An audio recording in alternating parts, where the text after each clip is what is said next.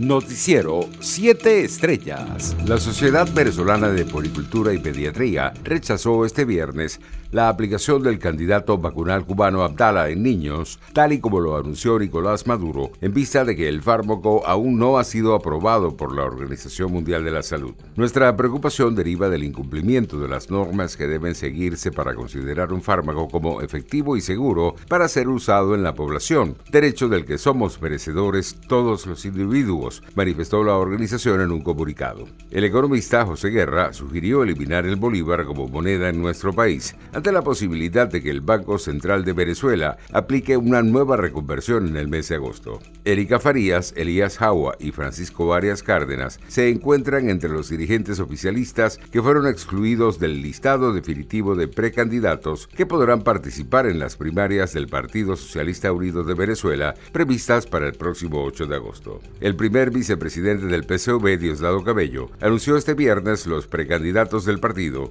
y explicó que para que un alcalde pueda optar para repetir en el cargo, es necesario el apoyo de al menos 30% de las postulaciones por parte de las unidades de batalla Hugo Chávez. La organización no gubernamental Fundaredes denunció la detención arbitraria de su director Javier Tarazona por parte de organismos de seguridad cuando salía de la sede de la Fiscalía del Estado Falcón este viernes, luego de interponer una denuncia por acoso y persecución. Internacionales. La Fiscalía brasileña solicitó este viernes al Tribunal Supremo la apertura de una investigación contra el presidente Jair Bolsonaro para esclarecer si cometió un delito de prevaricato en la compra de vacunas contra el COVID-19.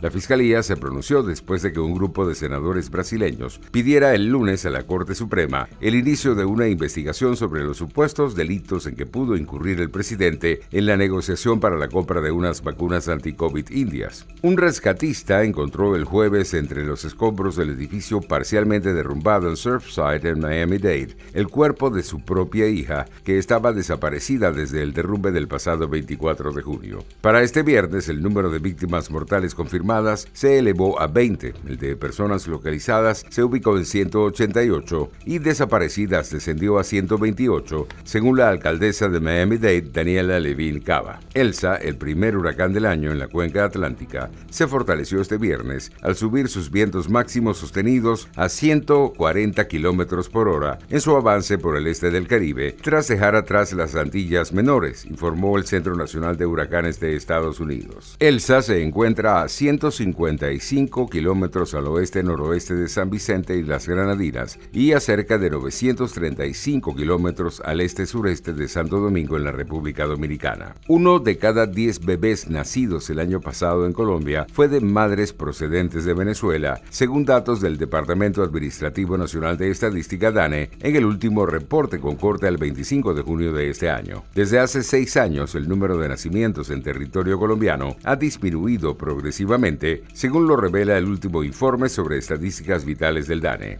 Mientras en 2005 nacieron vivas 660.999 personas, en 2020 el número descendió a 620.346, lo que representa una caída del 6,2%. Economía. Una delegación del gobierno colombiano y del sector privado hará los próximos 7 y 8 de julio una misión a Estados Unidos para reafirmar la confianza en el país justo de después de saber que la calificadora Fetch le quitó el grado de inversión al país, igual que ya lo había hecho Standard Poor's. Deportes. España se clasificó para las semifinales de la Eurocopa tras vencer a Suiza en los penaltis en un partido agónico.